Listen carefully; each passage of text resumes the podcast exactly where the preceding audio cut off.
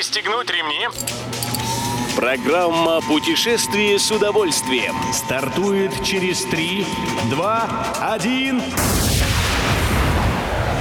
Приветствуем всех любителей путешествий, с вами Тимофей Гордеев. Сегодня в программе вы узнаете, как долго будет гостить Дед Мороз в нынешней новогодней столице России, в Новосибирске, на какие даты запланированы зимние круизы из Сочи в Турцию, и что готовит на следующий год Российский этнографический музей.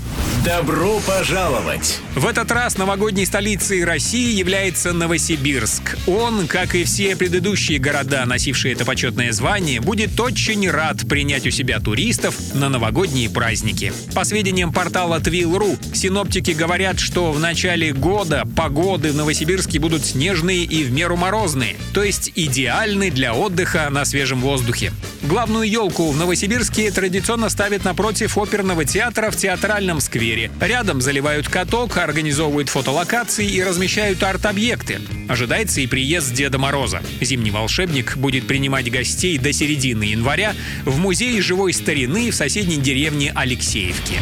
Поплыли! Летом-осенью лайнер «Астория Гранде» служил надежным проводником на морской линии Сочи-города Турции. У туристов этот круиз пользовался большой популярностью. Так отдохнули более 9 тысяч человек. Поэтому было решено запустить подобные поездки и зимой. Как сообщает Fun Sun Эксперт, в семидневные круизы в Турцию лайнер будет отправляться в период с 17 декабря по 28 января. Туристы во время этого путешествия несколько дней проведут в открытом море, пройдут пролив Босфор, пару дней погуляют в Стамбуле, посетят несколько старинных турецких портовых городов. Едем дальше.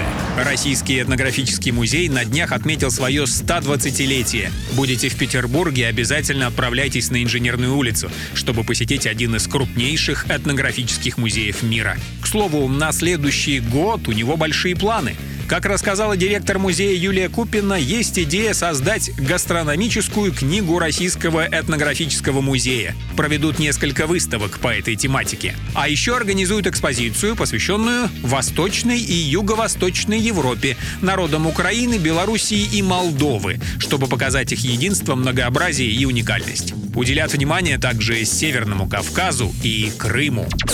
Любой из выпусков «Путешествие с удовольствием» можно послушать, подписавшись на официальный подкаст программ Дорожного радио. Подробности на сайте дорожное.ру.